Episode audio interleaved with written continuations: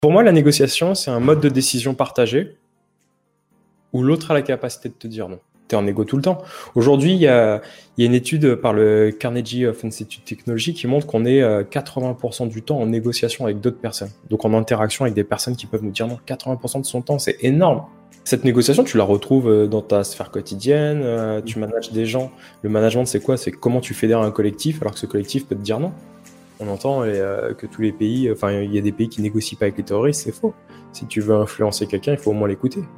Mais c'est pas pour ça que tu vas lui donner euh, une somme d'argent euh, par rapport à ce qu'il t'a demandé. C'est pas la même chose. Et donc, chaque négociation est unique. Unicité de temps, de lieu, d'action et de personne. Donc, tu peux pas te dire en négociation, j'aurai toujours la même question. Parce que ça va vraiment dépendre de ton interlocuteur, de la situation, du moment. C'est, tu peux avoir effectivement tes premières questions d'interaction. Mais sinon, ça va être très très compliqué. Le but, ça va être de s'adapter à l'autre. Seulement 20% de nos actions mènent à 80% de nos résultats. Je suis Gérald Faure, business advisor et investisseur. Chaque semaine dans ce podcast, j'accueille des personnalités aux résultats hors du commun. À travers ces interviews, je recherche les plus gros effets de levier qu'ils ont pu appliquer à leur business et à leur carrière. Que ce soit sur un plan personnel ou sur un plan professionnel, nos invités reviennent sur les raccourcis qu'ils ont pris pour scaler leur vie. Et je suis sûr que vous allez adorer. Aujourd'hui, on va parler de négociation. Je crois que tu t'y connais un petit peu, Julien. Un petit peu, on fait ce qu'on peut. Est-ce que tu peux te présenter pour, euh, pour ceux qui ne te connaissent pas pardon? Salut Gérald, je m'appelle Julien Pellabert, je suis le fondateur de l'Institut NERA, donc c'est l'Institut de négociation et de recherche appliquée. Et, au sein de l'Institut, nous, notre travail, euh, il est de former, d'accompagner, d'assister des organisations gouvernementales, des individus, des entreprises vraiment sur, sur la conduite de, de leur négociation. C'est-à-dire que notre métier au quotidien, il est vraiment sur le, sur le thème de, de la négociation. On fait que ça. Après, on va avoir. Euh, dis-moi. Pardon, excuse-moi, je t'ai coupé. Dis-moi. On va avoir trois métiers qui sont liés à la négo. Hein, ce que je te disais, on va faire euh, en amont de la conférence pour, pour inspirer les, entreprises. On va avoir euh, toute une partie formation qui, est, qui, est, vraiment à vocation de faire monter en compétence les, les, collaborateurs, les salariés, les individus sur la négociation. Et puis on va avoir une partie de conseil et d'assistance. Voilà, mais tout est autour de la négociation. Il y a certains sujets qu'on ne pourra pas aborder dans les détails parce que as des, tu as des clients euh, euh, qui ont des, des problématiques de confidentialité.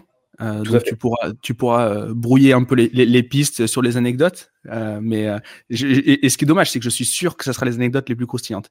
Mais mais mais voilà. comment t'es arrivé à comment t'es arrivé à faire ton métier? C'est quoi ton parcours? Alors, je vais te dire mon parcours dans les grandes lignes, puis après, je peut-être comment est-ce que j'y suis arrivé.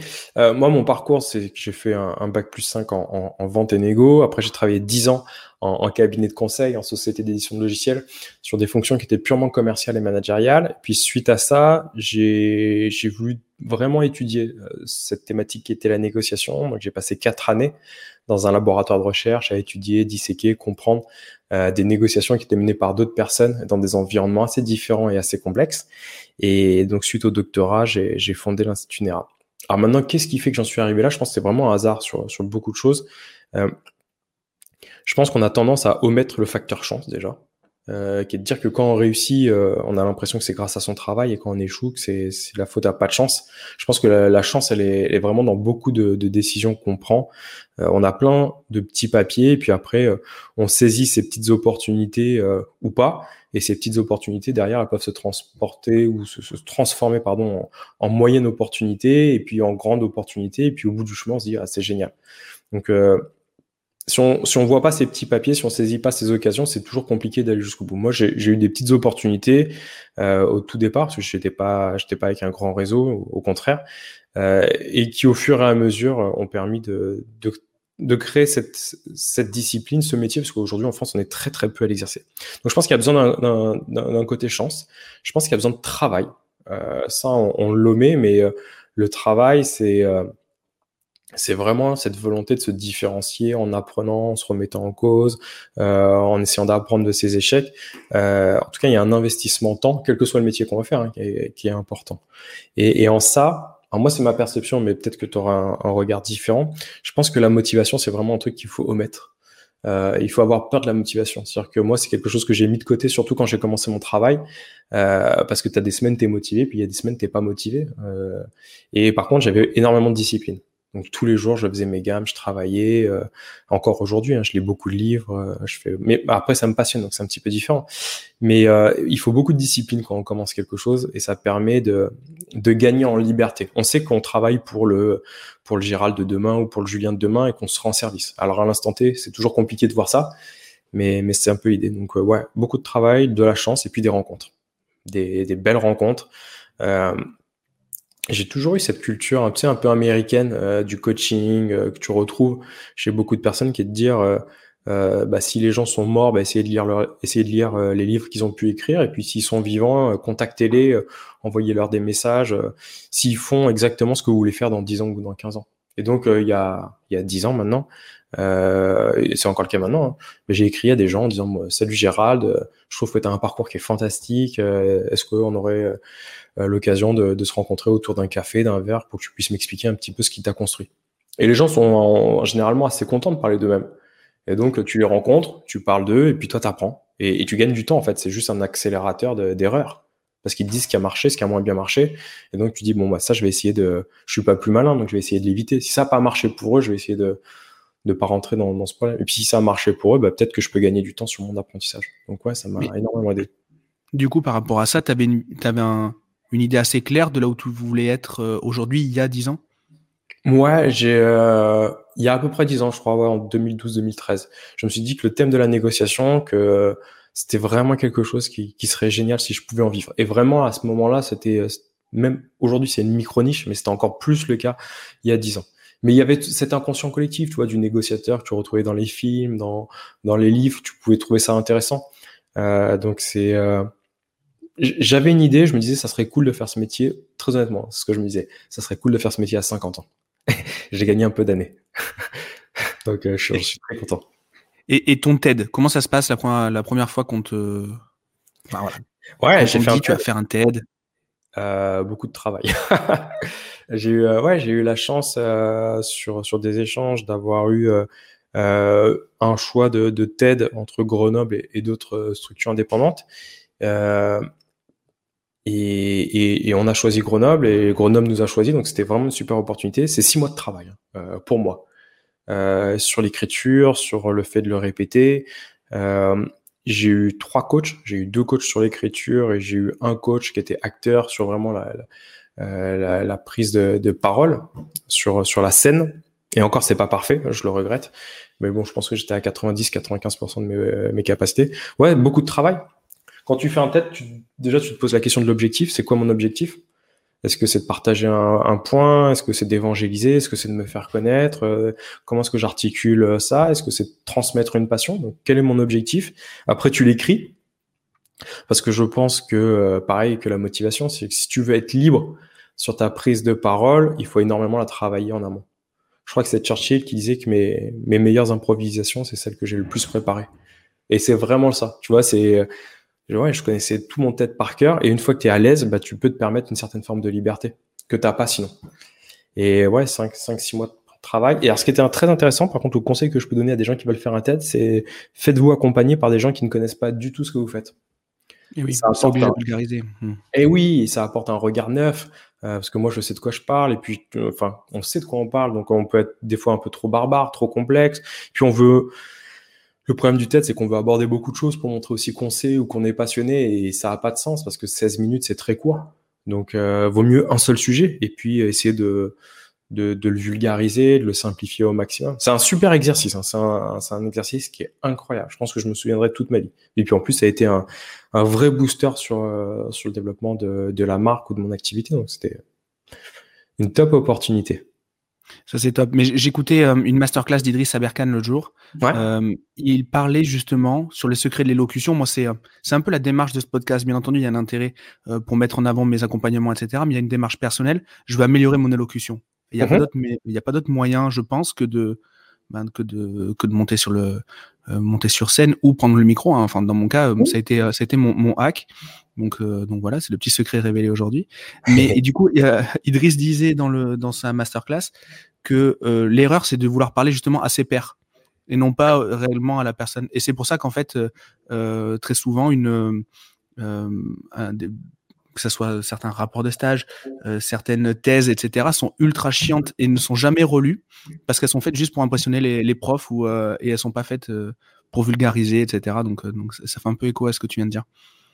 Ouais, il y a une tendance à se dire que quand c'est simple, c'est simpliste. C'est pas forcément le cas. Hein. Nous, on a créé tout un référentiel de, négociation qu'on a simplifié. Et en fait, c'est le vrai luxe de pouvoir simplifier quelque chose qui est complexe et de le, rendre accessible au, plus grand nombre. Et puis, sur un temps qui est court et qui est imparti, on a envie de, de montrer qu'on sait, de se positionner en tiers d'autorité. Donc, on peut avoir tendance effectivement à, complexifier le message. Mais entre ce qu'on pense, ce qu'on dit, ce que l'autre entend, comprend et retient, bah, il y a plein de prismes qui fait que l'information va être déformée. Donc, si si on veut expliquer quelque chose, il vaut mieux le faire le, plus simplement possible, je pense. Et aujourd'hui, moi, dans mon travail, euh, je trouve que j'ai gagné énormément en, impact. Euh, depuis, je me prends plus la tête à me justifier, je sais, je sais pas, et à faire des trucs compliqués, mais juste à faire des choses simples. Ça, ça marque davantage les gens.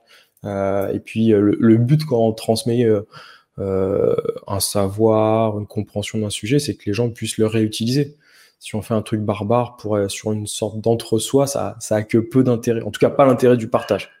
Ouais, c'est, masturbatoire et purement. totalement. Ouais, complètement.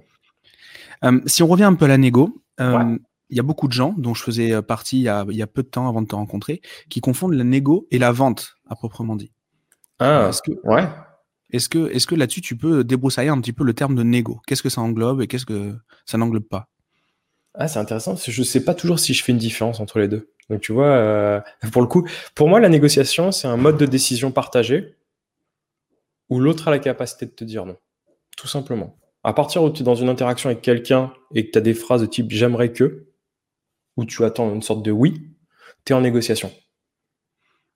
Donc, avec... cette négociation, tu la retrouves euh, dans ta sphère quotidienne, euh, tu manages des gens. Le management, c'est quoi? C'est comment tu fédères un collectif alors que ce collectif peut te dire non tu es en égo tout le temps. Aujourd'hui, il y a, une étude par le Carnegie of Institute Technology qui montre qu'on est 80% euh, du temps en négociation avec d'autres personnes. Donc en interaction avec des personnes qui peuvent nous dire non, 80% de son temps, c'est énorme. Or, c'est paradoxal, dans les pays euh, occidentalisés, donc euh, Europe ou États-Unis, il y a 95% des gens qui se forment pas à la négociation. C'est un rapport, c'est un ratio qui est complètement inverse. Donc pour moi, effectivement, la vente, tu le retrouves euh, totalement dans, la négociation. Ou inversement. Et, du coup, sur, sur ton site, euh, tu, parles justement de, ces moments de négociation dans la vie, mhm. avec enfants, avec, avec collaborateurs, etc. C'est pas tout à fait les mêmes enjeux. Toi, tu as un spectre de clientèle qui est très grand. oui, oui. Et donc, du coup, est-ce qu'il y a quand même des patterns qui se répètent ou ou est-ce que c'est complètement différent enfin... Ouais. Alors, nous, on a la chance d'avoir un, prisme de clients assez large. Ça va euh, euh, de la plus grosse entreprise du CAC 40, où on forme euh, le top 300 sur les 100 000 salariés. C'est leur partie au potentiel. on forme des cabinets d'avocats, d'audit, on forme des directions achats, des directions commerciales, un, grand, un grand opérateur téléphonique français. On a la chance euh, d'être sollicité aussi euh, par, par différentes écoles, puisqu'on enseigne à HEC, à l'ENA, à Sciences Po, euh, on forme des organisations syndicales. On a la chance de partager notre travail avec la police ou, ou avec l'armée assez régulièrement. Et en fait, on s'est rendu compte que quel que soit le métier des gens, la prise de décision au niveau du cerveau, elle se passait toujours de la même manière. Et, ça, c'est vraiment important. Si on négocie avec son conjoint conjointe, avec ses enfants, avec un fournisseur, avec son patron, voire même avec un forcené, ça passe par les mêmes leviers au niveau de la prise de décision et par les mêmes patterns, comme tu le dis, euh, là-dessus. Et, donc nous, notre travail, ça a été vraiment de travailler sur un modèle de négociation d'influence. Euh, la grande idée, c'est comment est-ce qu'on peut, euh, au cours d'une interaction, essayer d'avoir le plus possible pour soi avec quelqu'un qui peut nous dire non tout simplement. Donc tout à fait. au niveau de ton équipe, euh, elle est assez impressionnante. Euh, tu peux nous faire un, un petit, un petit organigramme, enfin pas un organigramme, mais une sorte de, de je sais pas, de, oui, si d'organigramme, si, si. Non, mais on a, on, a, la chance, je pense comme toi, euh, quand, quand tu es passionné, je pense que tu attires des gens qui sont passionnés. Et, et on a la chance d'avoir des gens qui sont passionnés par leur discipline. tu vois, on a, on a, créé un parcours de e-learning sur 67 jours euh, avec des capsules très courtes, hein, c'est entre 6 et 7 minutes tous les jours, mais avec 12 je pense, des plus grands négociateurs français. On a l'ancien chef de la négo du RED, on a l'ancien chef de la négociation du GIGN, on a un expert euh, qui a un doctorat en psychologie détection du mensonge, on a une enseignante à Harvard, on a de la préparation mentale, on a de l'art oratoire, on a de la sémiologie, on a une profiler euh, criminologue euh, qui nous aide sur les profils de, de personnalité. C'est juste improbable. En fait, on a eu la chance de, de fédérer des gens qui sont extrêmement talentueux. Et ça, c'est ultra épanouissant, même en tant que chef d'entreprise, parce qu'on continue à se nourrir des expertises euh, des autres personnes euh, sur ce sujet. Et, cette formation, pour le coup, euh, on a la chance qu'elle soit éligible au compte personnel de formation, au CPF.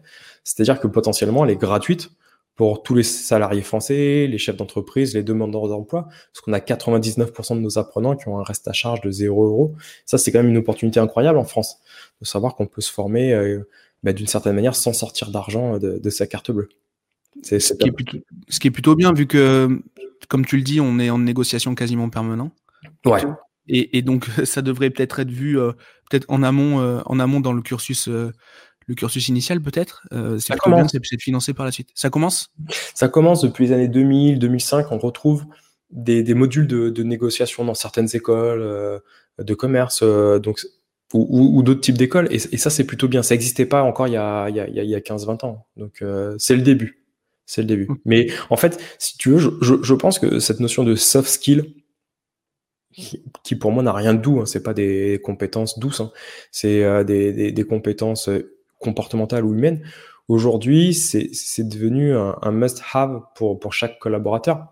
Euh, en fait, l'expertise est devenue obsolète, je pense. C'est ma perception des choses. L'expertise technique est devenue obsolète quand on sait que euh, en 2030, on a 75% des métiers qui n'existent pas aujourd'hui.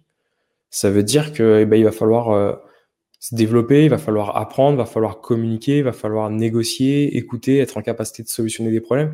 Et, la crise le monde, c'est que les entreprises qui réussissent le mieux aujourd'hui, c'est celles qui sont en capacité de faire preuve d'agilité, euh, de s'adapter à l'environnement et à travers ces qualités comportementales notamment. Donc c'est quelque chose, c'est extrêmement important. Je sais pas quelle est ta perception par rapport à ça, toi. Comment tu vois les choses, même sur ton quotidien, parce que tu négocies pas, enfin tu t'es pas formé à ça, mais pourtant tu négocies au quotidien. Non, après je vois les, euh, je vois plus le côté euh, écriture page de vente, qui est pour moi une forme de négociation également. Euh, au moins une forme de. Euh, on est obligé de faire adhérer, donc on est obligé mmh. de, convertir, de, euh, de, persuader. Et donc ça, je le mets. J'ai compris récemment que c'était important de, de copyrighter aussi les, mes offres d'embauche. ouais, tout à fait. Et, bah, je le fais de manière générale. Euh, ce que tu vends, je pense, c'est un produit. Alors quand, quand tu négocies, bah, tu peux négocier des produits, mais tu peux négocier des idées, tu peux négocier sur un débat, sur où est-ce que tu pars en vacances. Je pense que c'est peut-être ça la différence entre de la vente et de la négociation. Oui, c'est que la vente est une, une sous-catégorie de la négo, en fait, c'est ça? Oui, alors je le dirais, ouais, c'est une partie qui intègre, qui, qui, qui, est inclus dans la négociation effectivement. Euh, mais ouais, tu, quand tu vas vendre, tu vas vendre un produit, une solution, mais il y a un service marchand qui est lié. Alors que dans la négociation, pas forcément, euh, c'est pas forcément le cas. J'avais une question. Dis-moi. Sur l'affect que tu as quand tu dois négocier pour tes propres intérêts versus quand tu le fais pour quelqu'un d'autre.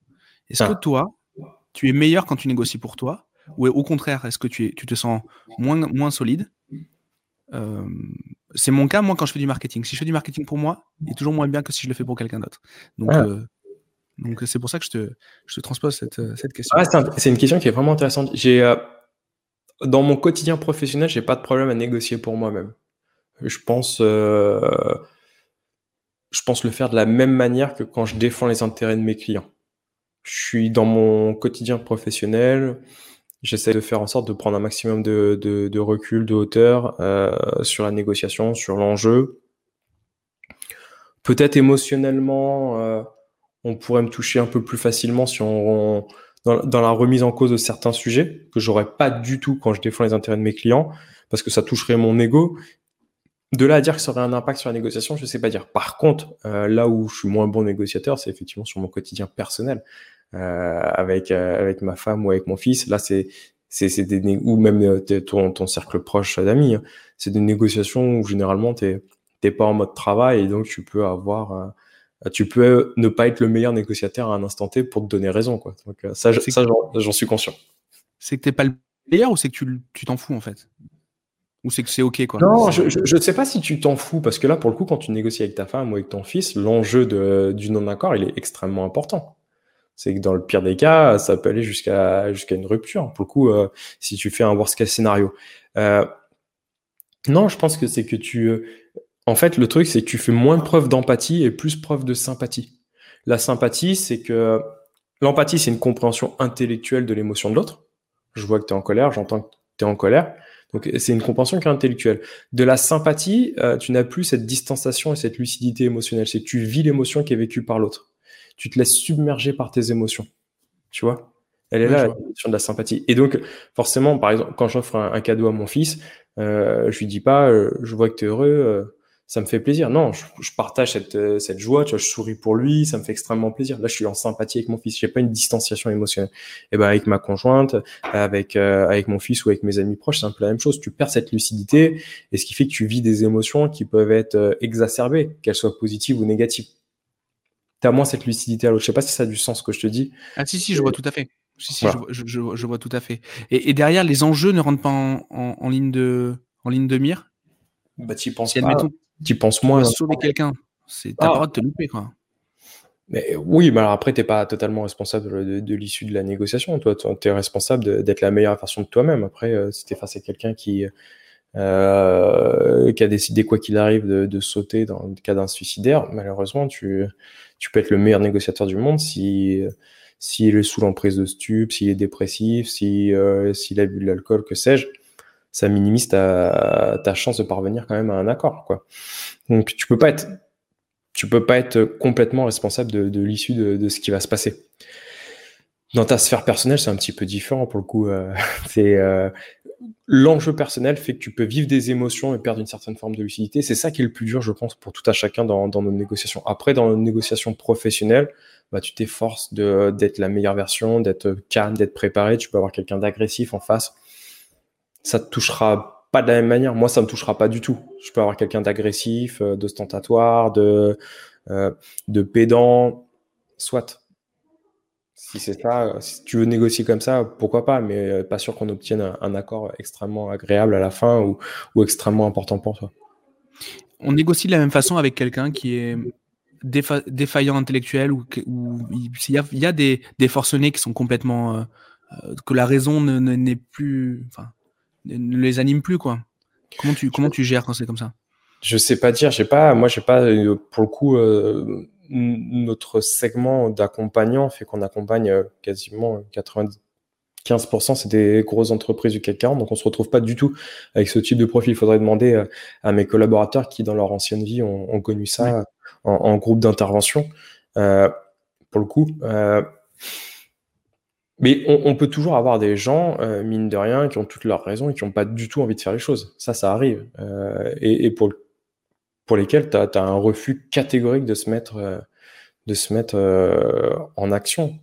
Donc là, il va falloir les. Si tu veux, la rationalité dans ton argumentation, euh, elle n'a pas de sens. Il va falloir trouver d'autres solutions. Soit l'influence, tu vas créer une faille dans le cerveau, une, ce qu'on appelle une dissonance cognitive. C'est pas une faille au sens négatif, hein. c'est que tu, tu viens planter une petite graine, voilà, et puis si ça fait sens, tu vas les mettre en action. Soit tu vas essayer de travailler avec, avec l'alternative, c'est-à-dire avec une autre façon de, de satisfaire ton besoin si tu as quelqu'un qui qui veut vraiment pas y aller. Mais comme les groupes d'intervention ont, hein, les groupes d'intervention, quand ils arrivent sur une crise, ils ont deux armes à leur disposition, c'est la négociation et puis l'intervention, d'une certaine manière. Donc s'ils résout pas, s'ils n'arrivent pas à résoudre la crise avec la négo, ben, ils vont la résoudre avec euh, une, intervention un peu plus euh, manu militari. Bah, c'est la même chose en négociation. Quand on, quand on entame une négo, est-ce que tu recommandes d'avoir euh, plusieurs cas, plusieurs hypothèses de succès ou d'échec Comment tu gères ça? Qu'est-ce que tu recommandes?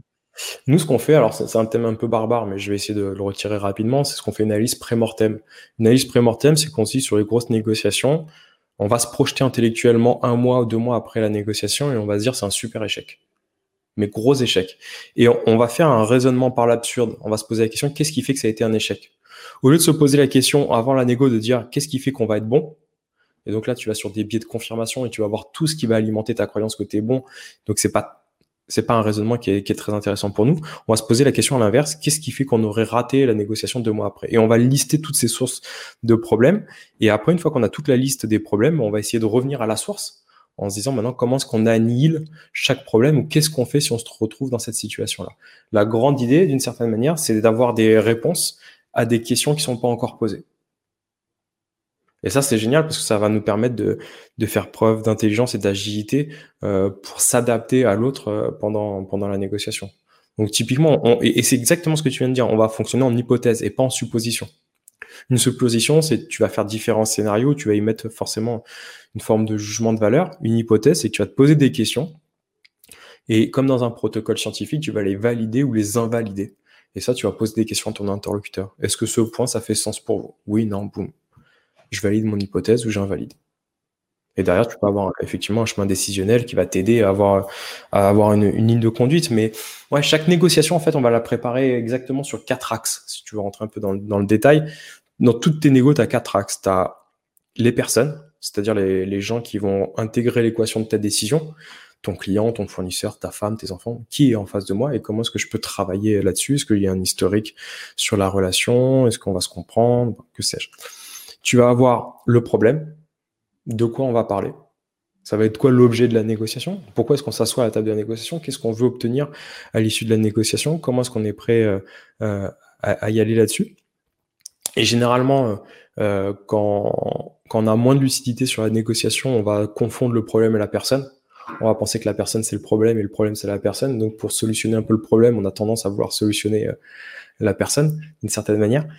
La troisième dimension, c'est le processus c'est comment est-ce qu'on va se mettre d'accord? Est-ce qu'on le fait sur Zoom, sur Skype? Est-ce qu'il y a besoin d'une présentation écrite? Euh, euh, Vraiment toute la, notion de processus sur le mode de décision. Est-ce qu'on est utilise la négociation? Est-ce qu'on utilise la médiation, de l'arbitrage? Est-ce qu'on fait pile ou face? Est-ce qu'on fait un bras de fer avec Gérald pour savoir qui, euh, qui, qui va choisir le menu ce midi? Voilà, je sais pas.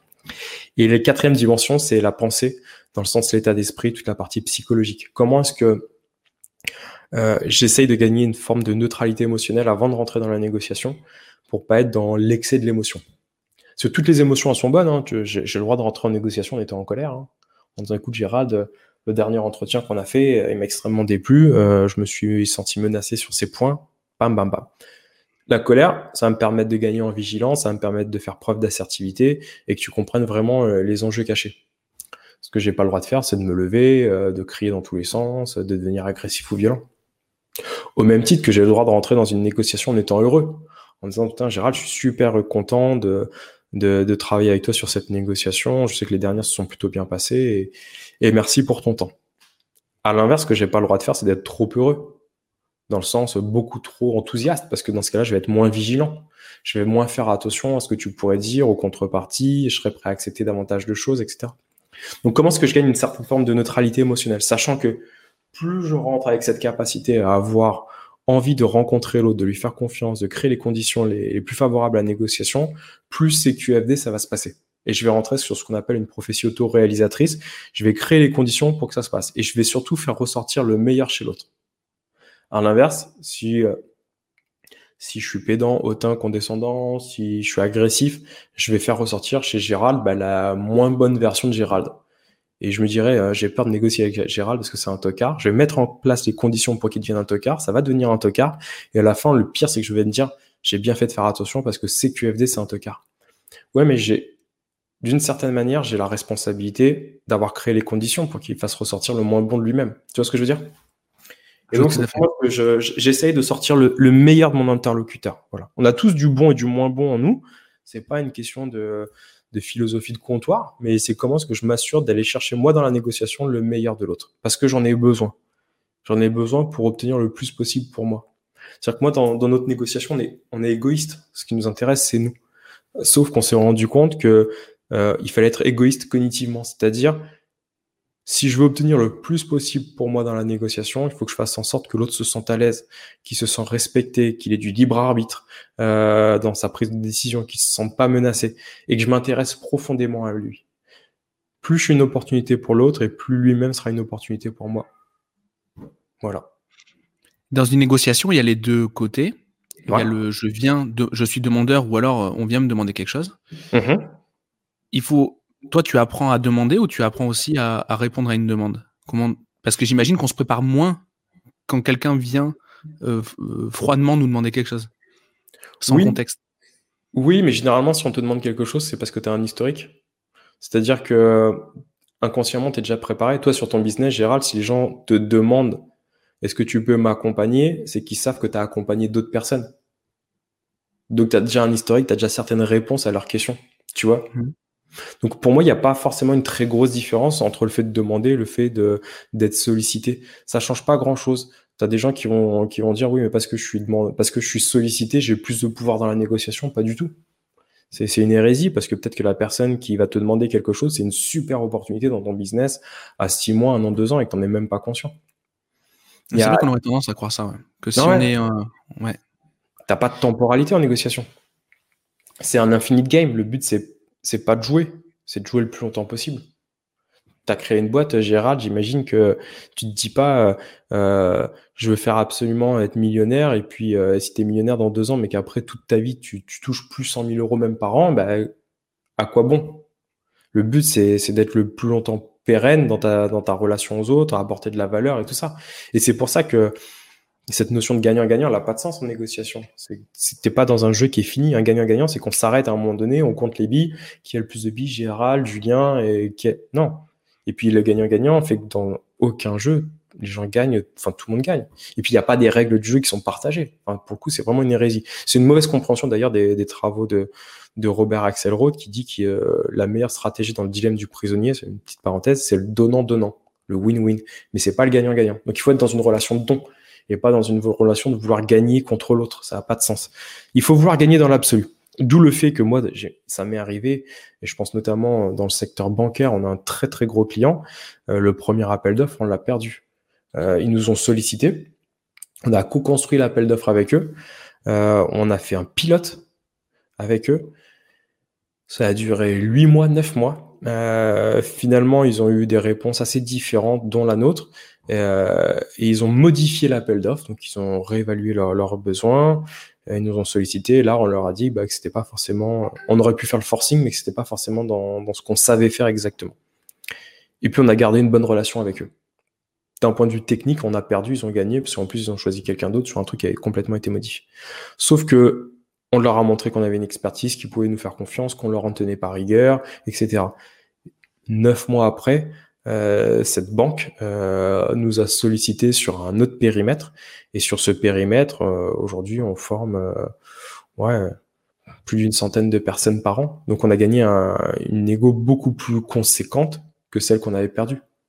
Et là, euh, bah, on en a parlé tout à l'heure en, off, mais euh, cette banque nous a demandé, euh, sur la banque de détail, nous a demandé de former tous les collaborateurs en banque privée. Et donc là, c'est plusieurs centaines, plusieurs centaines de personnes à former. Mais ce succès n'est lié qu'à cette capacité à avoir perdu à l'instant T, une petite négo. Tu as le droit de perdre des batailles du moment que tu gagnes la guerre, quoi. Bah, de toute façon, le fait de, le fait de tout accepter, ça donne pas forcément, enfin, ça, ça, ça dessert la crédibilité. Ouais, je pense aussi. Ouais. Je, mais c'est pas qu'on l'a refusé, c'est juste que ça collait plus à ce qu'on savait faire.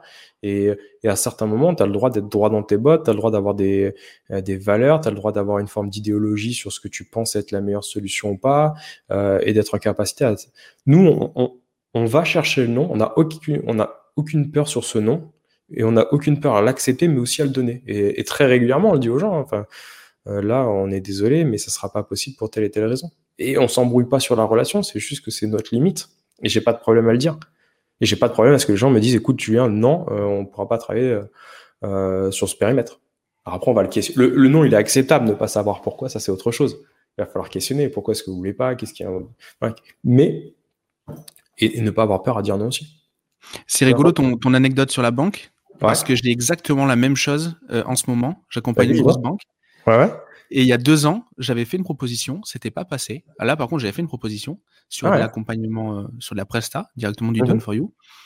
C'était pas passé, on était resté en bon terme, mais là, cette année, c'est eux qui reviennent. Et juste pour du conseil. En plus, c'est vachement plus sympa à faire.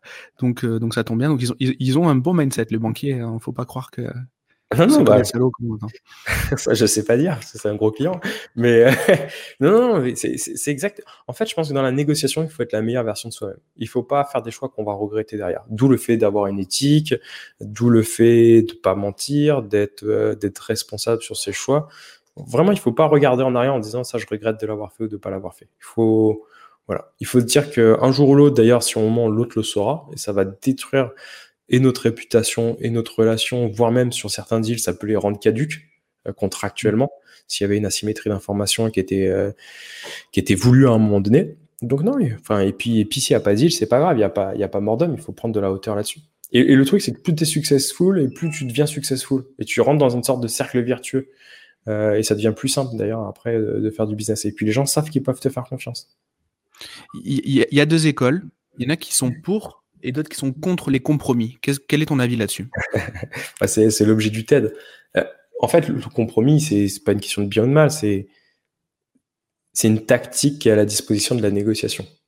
C'est-à-dire que dans certaines négociations, ça peut avoir du sens, effectivement, euh, de, de, de, faire une certaine forme de compromis si tu as, si as de la réciprocité derrière.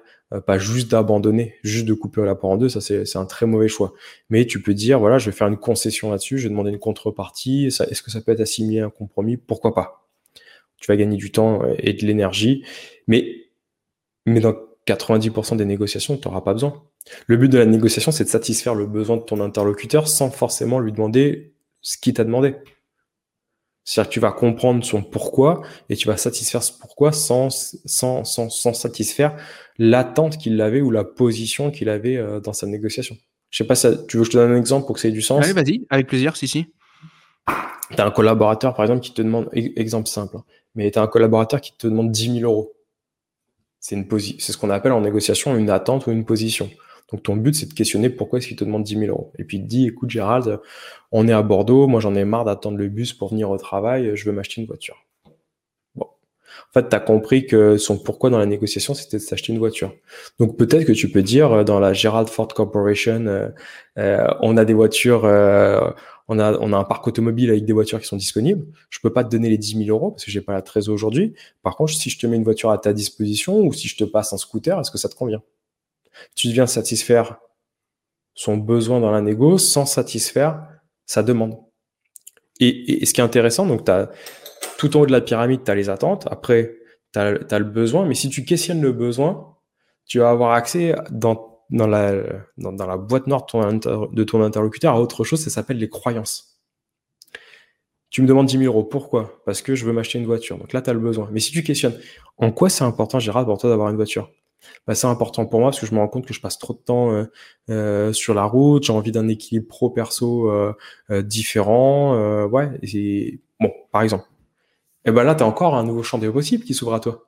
Parce que tu pourrais dire, bon, maintenant c'est de rigueur, mais fais du home office ou, deux jours dans, dans la semaine, commence à 8 heures, finis à 16 heures, tu vas chercher tes enfants à 16h30 à l'école. Il y a plein de choses plus tu t'intéresses à l'autre, plus tu t'ouvres un champ des possibles dans la négociation. Et là, aucunement, tu lui as donné les 10 000 euros. Tu as satisfait son besoin sans satisfaire son attente. Et c'est le but de la négociation. Il n'y a pas de notion de compromis. Le but de la négo, c'est de donner à l'autre quelque chose qui, moi, va pas beaucoup me coûter, mais va beaucoup l'aider lui. Et chercher chez lui quelque chose qui va pas trop lui coûter, mais qui va beaucoup m'aider. C'est, voilà. Et ça, sur le long terme, ça tient? Oui, bah oui, bah complètement. sinon, j'en ferais pas mon métier. Non, mais il revient pas le lendemain en disant non, en fait, tu m'as arnaqué. Euh, moi, ce que je voulais, c'était 10 000 euros. Euh, et, ça tient. Il n'y a pas de. Non, bah, si on a. Après, tu peux négocier, pas. Enfin, négocier, c'est pas octroyer à l'autre ce qu'il t'a demandé. On entend euh, que tous les pays, enfin, il y a des pays qui négocient pas avec les terroristes, c'est faux. Si tu veux influencer quelqu'un, il faut au moins l'écouter. Mais c'est pas pour ça que tu vas lui donner une somme d'argent par rapport à ce qu'il t'a demandé. C'est pas la même chose. Donc là, tu peux avoir quelqu'un qui dit non, mais en fait, je me rends compte que c'était les 10 000 euros que je voulais. Donc donc ça veut dire que le besoin, c'était pas exactement celui-là qu'il souhaitait, ou qu'il t'a pas à communiquer sur le truc. Toi, libre à toi de dire, mais que je comprenne, qu'est-ce qui justifie ces 10 000 euros, comment est-ce que je peux t'aider là-dessus? Parce que effectivement, tu peux avoir un collaborateur qui te demande 10 000 euros, mais s'il t'en fait gagner 100 000 la semaine prochaine, ça vaut peut-être le coup. Maintenant, s'il il considère que pour euh, ce qu'il a fait jusqu'à présent, il était mal payé et que c'est le cas, peut-être que c'est légitime aussi. Bien sûr. juste 10 000 euros parce que parce que voilà, ça lui a pris un matin, libre à toi aussi de, de lui dire non et de creuser pour maintenir la relation, voire même, dans le pire des cas, d'activer une alternative. S'il n'est pas satisfait avec les conditions de travail qu'il a ou avec euh, pas mal de choses, libre à lui, enfin personne ne l'a forcé à travailler dans ces conditions-là aussi. J'avais une question par rapport au, justement au questionnement pendant une négo. Comment tu le prépares concrètement? Est-ce que tu laisses des questions très fermées pour avoir une réponse bien précise ou est-ce que tu restes toujours vague et tu te laisses en gros, il faut apprendre à, poser les bonnes questions ou apprendre à poser des questions qui marcheront tout le temps? Quel est le, comment tu vois le, point? Je pense que la négociation elle est complexe. Elle est euh, la, définition de quelque chose qui est complexe, c'est que quelque chose qui est compliqué. Tu as une montre au poignet. Tout à l'heure, je l'ai vu. Si tu la démontes et que tu la remontes, tu sais le faire une fois, bah, tu sauras le faire deux fois, cinq fois, dix fois. C'est ce qu'on appelle la complication pour les machines ou pour les montres. Euh, ça demande un, certain niveau de connaissance, mais toute l'information est sur la table dans un système qui est complexe, t'as qu'une compréhension qui est partielle de l'information. Et donc, tu as des facteurs exogènes qui vont impacter ton, ton niveau de décision avec de l'incertitude et du risque. Et donc, chaque négociation est unique, unicité de temps, de lieu, d'action et de personne. Donc, tu peux pas te dire en négociation, euh, j'aurai toujours la même question. Parce que ça va vraiment dépendre de ton interlocuteur, de la situation, du moment. C'est, tu peux avoir effectivement tes premières questions d'interaction. Mais sinon, ça va être très, très compliqué. Le but, ça va être de s'adapter à l'autre. Je pense que le questionnement, déjà, il faut comprendre à quoi sert le questionnement. Le questionnement, il sert à avancer dans le cheminement. Euh, il sert à, créer du lien avec l'autre, à obtenir de l'information et à faire prendre conscience euh, de quelque chose à ton interlocuteur. Donc, tu peux pas dire qu'il y ait des bonnes ou des mauvaises questions par rapport à la construction linguistique déjà. Dire, je pose une question qui appelle à un nom, c'est une mauvaise question Non, pas forcément, parce que si je commence l'entretien avec euh, Gérald, est-ce qu'il serait absurde euh, qu'on fasse le call à, 14h au lieu de 13h Ta réponse c'est non, mais c'est un nom d'engagement. Bah, faisons-le à 14h par exemple. Ça peut être une très bonne entrée en matière. Je pense qu'une fois que tu as cette entrée en matière, tu peux te permettre d'avoir des questions ouvertes. Ça, c'est vraiment important parce que plus tu vas avoir des questions fermées et plus ça va te demander de. Les questions fermées, c'est chirurgical, mais tu, tu, fais une frappe chirurgicale, tu sais pas où, donc ça n'a pas beaucoup de sens vaut mieux avoir euh, des questions ouvertes pour avoir une compréhension, et puis au fur et à mesure, tu vas refermer euh, la qualité de tes questions avec des questions qui vont être fermées, euh, soit pour demander des confirmations, soit pour valider certains points, pour être sûr de ta compréhension, etc. Mais au départ, vaut mieux avoir des questions un maximum ouvertes pour vraiment t'intéresser à l'autre, sans prisme, sans préjugés en fait. La question fermée, elle a forcément un préjugé. Oui, il faut baliser un petit peu le l'interview, l'entretien en fait. C'est un peu ça c'est ça. Plus, bah, c'est comme si tu, enfin, tu vois, sur ce qu'on est en train de, l'exercice qu'on est en train de faire. Si tu me poses que des questions fermées, tu vas avoir des oui, des non, des nombres, des dates. Ça ira pas très loin. Ton but, c'est d'avoir une compréhension euh, la plus large possible. Le, but de la négociation, d'une certaine manière, c'est d'avoir accès au cerveau de l'autre. Sauf que le problème du cerveau, c'est qu'il est enfermé dans une boîte noire, dans une boîte noire qui est ta tête. Et il est en contact avec rien du tout. C'est-à-dire que Girard, il va prendre une décision, mais ce qu'il voit, c'est c'est ton cerveau qui analyse euh, l'information, mais c'est pas ton cerveau qui voit, c'est tes yeux. Et donc en fait, tu vas avoir tout un cheminement entre ce que tu vois et les yeux et le cerveau. Pareil, c'est pas ton cerveau qui entend. Il analyse une donnée qui est envoyée par les oreilles. Et donc en fait, il est sujet à interprétation sur tout. Et puis il va avoir besoin d'un laps du temps. D'où le fait que si tu regardes un film avec euh, avec ta femme, par exemple, vous regardez le même film, mais vous n'allez pas vous souvenir des mêmes scènes, ou vous n'allez pas voir la même chose, ou pas vivre les mêmes émotions parce que vous êtes construit différemment et puis parce que votre perception sera pas forcément la même pour votre cerveau. Et donc le but de la négociation, c'est pas forcément pour moi de faire un focus sur ce que je pense être vrai, pas vrai, bon, pas bon. D'une certaine manière, ça c'est pas extrêmement intéressant. C'est sur ce que l'autre pense, sur ce que l'autre perçoit de la réalité et ce qui fait sa perception de la réalité une vérité pour lui. J'ai besoin de comprendre ce qu'il y a dans son cerveau et après, une fois que je suis dedans, bah, naviguer pour lui, pour, pour lui proposer des, des choses qui solutionnent son, son problème. C'est vraiment ça l'idée de la négociation. D'où le fait de faire preuve e-, extrêmement d'empathie pour aller chercher à comprendre le, le référentiel de ton interlocuteur. c'est hyper intéressant. Est-ce que justement, tu parlais de films, il y a des références, euh, des, des chefs-d'œuvre, on voit de la négo, euh, du grand art de négociation? Waouh euh, c'est une bonne question. Je là comme ça, il m'en vient pas en tête. Euh, peut-être parce que aussi parce que sur les films, euh, as commencé à le comprendre. C'est pas là où j'étais le, le plus pertinent. C'est des films qui sont plutôt récréatifs pour moi. Je... euh, ça me permet de penser complètement à autre chose. Donc, je, je regarde pas des films très intellectuels ou très. Euh, euh ouais, je sais pas trop. Mon style de film. Par contre, il y a des, il y a des, ouais, il y a des super livres. Et, généralement, les meilleurs livres en négociation, c'est pas des livres qui sont écrits par des négociateurs. C'est des livres qui sont écrits par par des psychologues, par des chercheurs en neurosciences, par euh, des thérapeutes. Les thérapeutes, ils font des, des, ouvrages qui sont incroyables. Alors, ils parlent pas de négociation, mais ils parlent de la relation à l'autre, comment tu comprends son écosystème, comment est-ce que tu l'amènes à l'influencer. Donc, en fait, tu changes de trois mots, mais tu as des ouvrages de négo qui sont passionnants. Tu as des références à nous communiquer? Euh, Oui, sur une base, bah, tu as, as, un livre de, de Kahneman, qui a un prix Nobel d'économie qui s'appelle Système 1, Système 2 qui est un ouvrage fantastique pour comprendre comment le cerveau fonctionne. Toi, tu adorerais si tu l'as pas lu, parce que derrière, tu as tous les dérivés avec les nudges qui sont tous liés à ce livre, hein, et qui se lit très facilement. Euh, c'est un mec qui, est un psychologue qui a jamais fait d'économie, qui a un prix Nobel d'économie avec Tversky en 2001, tu vois, donc euh, improbable.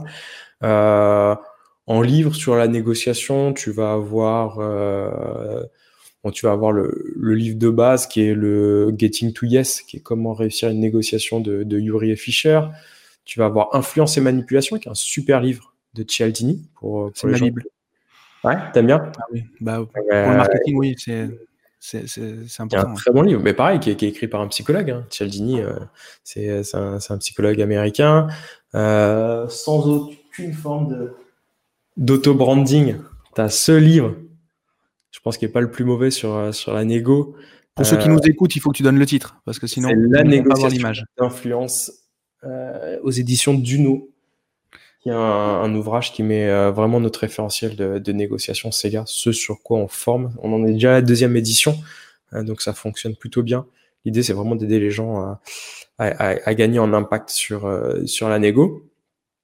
Ouais, déjà, ces trois premiers livres, c'est pas mal. Mais après, une fois que tu commences, t'en en as des, des, centaines. Moi, je, juste derrière l'écran, moi, j'ai une cinquantaine, centaine. Et ils sont tous passionnants, quoi. Tu nous as montré ton bouquin. Est-ce que tu peux nous parler de ton jeu de cartes? Ah oui, oui. j'ai, euh, pour ceux qui le voient, en fait, il y a, il y a écrit juste dans mon dos abracadabra. Euh, ouais, c'est ma passion. En fait, on a créé un, un jeu de cartes euh, sur la neutralisation des objections. Je vais le prendre juste là. En fait, l'idée, c'était, euh, et c'est dans nos formations qu'on a en e-learning, euh, c'était d'avoir un outil. Parce qu'une fois que tu as compris intellectuellement ce qu'était la, négociation, il faut, faut, être aussi en capacité de le pratiquer. Tu peux avoir une différence entre comprendre une discipline et puis être en capacité de le, mettre en œuvre.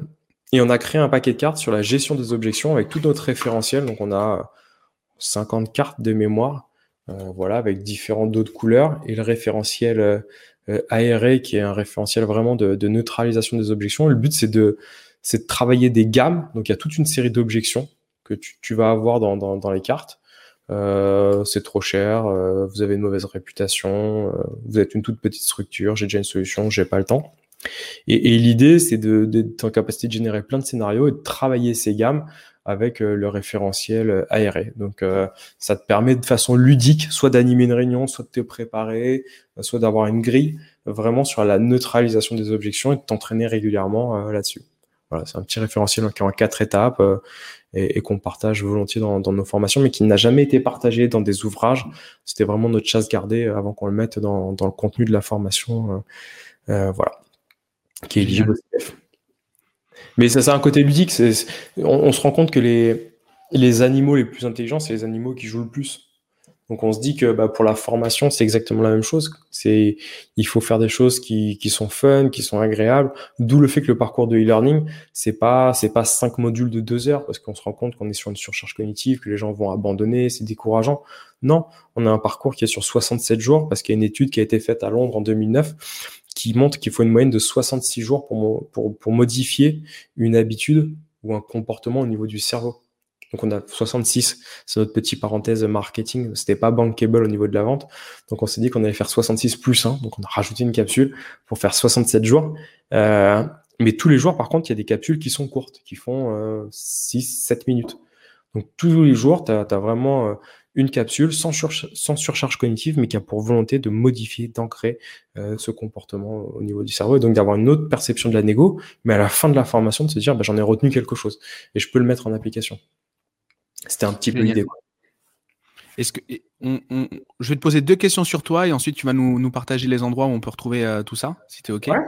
bien sûr. Euh, j'ai deux, questions un petit peu récurrentes. Si tu devais nous donner le nom d'un personnage qui t'inspire Vivant ou pas vivant Fictif ou réel Ouais, euh, personnage qui m'inspire, j'en ai deux là comme ça en tête et qui viennent pas de la négo. J'ai Darren Brown et j'ai Luc Germain.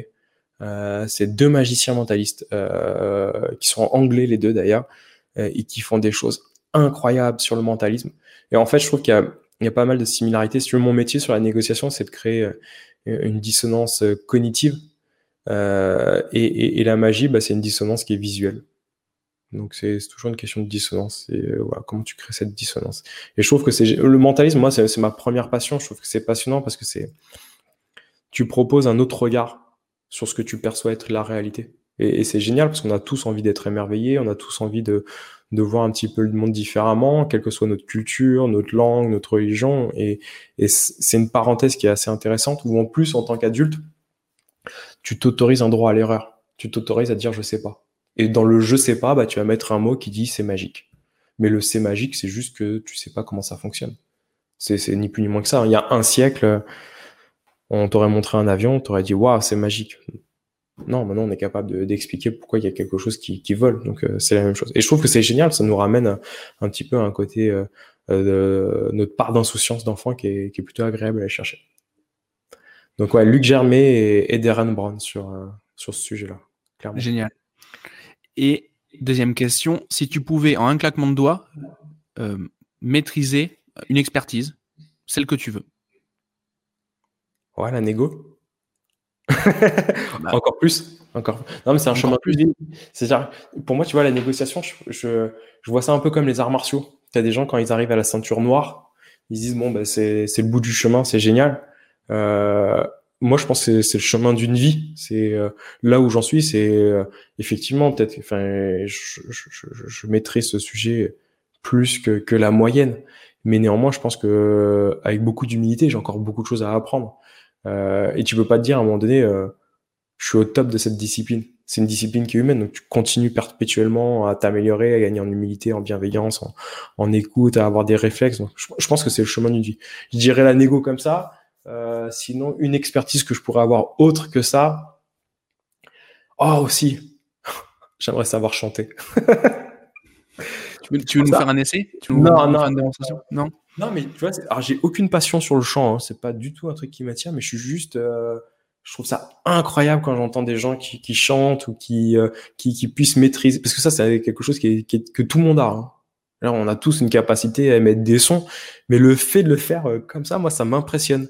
Euh, alors la musique m'impressionne, je me dis euh, ouais j'aimerais bien savoir être musicien, mais bon c'est du travail, mais je pense qu'il y a une part de talent en plus dans, le chant peut-être, c'est ma perception. Et quand je vois des émissions, je trouve que ça fait rêver quoi les gens qui vont. Je me dirais ça peut-être ouais.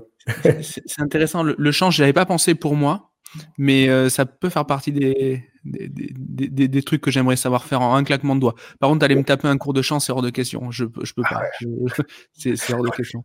Et les choristes. Et c'est quoi, toi, pour euh, ce claquement de doigts? T'aimerais savoir faire quoi? Tu as euh, peut-être pas répondu dans un précédent interview, mais non, c'est une bonne question. on me l'a pas, on me l'a, on me l'a pas retourné, donc tu vois, tu, tu, tu es le premier. ce que j'aimerais, c'est pouvoir en un claquement de doigts retranscrire ce que j'ai dans la tête, euh, améliorer ma communication pour que ce soit beaucoup plus limpide, aussi limpide que ce que j'ai dans la tête. Tu vois, c'est là-dessus. J'aimerais. Euh, je sais. Toi, même ça, c'est pas tu penses, ce que tu dis, comprends, est-ce que tu restitues et que les gens retiennent, t'as moins qu'il y ait Exactement. moins de déperdition. Exactement. Et, du coup, à pardon, excuse-moi. Non, écrire, c'est compliqué. Hein. C'est, euh, c'est quand tu retranscris ce que tu as dans ta tête. Moi, je sais que l'exercice n'a pas été simple sur le livre. Euh, parce que déjà, tu as une part d'intimité. Parce que c'est ta perception, tu donnes quelque chose qui t'est cher. C'est quand tu le partages en one-to-one sur du coaching, bon, soit, mais quand tu le partages au plus grand nombre, bah, tu, mine de rien, tu te livres. Ça, c'est pas évident. Et deuxièmement, moi, le problème que j'ai sur l'écriture, c'est qu'elle enferme ta pensée. C'est-à-dire que ce qui est vrai à l'instant T est pas forcément vrai une semaine après ou deux semaines après, même pour toi, où tu vois les choses différemment, parce que je sais que sur ton sujet, tu continues à te former, tu continues à t'intéresser, à échanger, donc ta perception, elle évolue. Et quand tu as un livre qui a un an ou deux ans, eh ben, tu te dis toujours, ah, ce, ce, passage, je suis pas forcément complètement aligné, ou je verrai les choses un peu différemment. Et donc, d'une certaine manière, ça simplifie ta pensée. Des fois, de façon trop importante. C'est le seul regret que j'ai sur l'écriture, qui est dur. Là-dessus, j'ai aussi ce sujet. Euh, j'ai beaucoup de mal à, à, laisser une trace. Alors, c'est les, c'est une déformation du web, mais à laisser une trace qui n'est pas effaçable. Tu ne peux pas modifier, tu peux pas faire évoluer. Euh, bon, sur Internet, ce qui est bien, tu écris quelque chose, tu peux le modifier. Je veux dire, il n'y a rien de, il y a rien d'imprimé.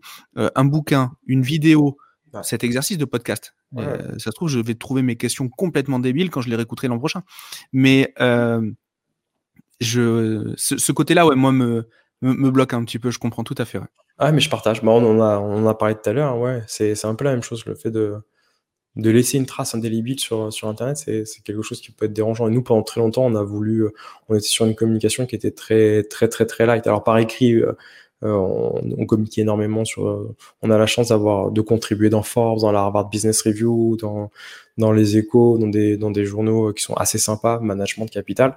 Mais on s'interdisait à faire des vidéos, tu vois. Donc tu, tu fais ça fait que très très peu de temps qu'on fait des vidéos. Je crois que tu vas être une des rares vidéos qu'on verra de moi à instant T. Moi, ça doit se compter sur les deux doigts d'une main, même pas. Alors qu'on a pas mal de sollicitations. C'est un exercice qui est dur. Hein. C'est un exercice qui est dur. Parce qu'une fois que tu l'as donné, la vidéo ne t'appartient plus. Ah oui, après, c'est dans le domaine public. Tu n'as plus le choix. Ah, et puis, ça, ça la, donnée se réplique et tu, oui, c'est inarrêtable après. Mais oui, c'est un problème. Vivons heureux, vivons cachés. C'est un peu notre mantra, nous, pour, pour, le business et pour pas mal de choses. la, suite pour toi, c'est quoi Les prochaines étapes? Les prochaines étapes, euh, les prochaines étapes, c'est d'investir davantage sur le B2C. Nous, aujourd'hui, on a 90% de notre business, c'est du B2B. Et, et, en fait, grâce au CPF, je suis désolé de revenir là-dessus, euh, on a la capacité à partager notre savoir au plus grand nombre.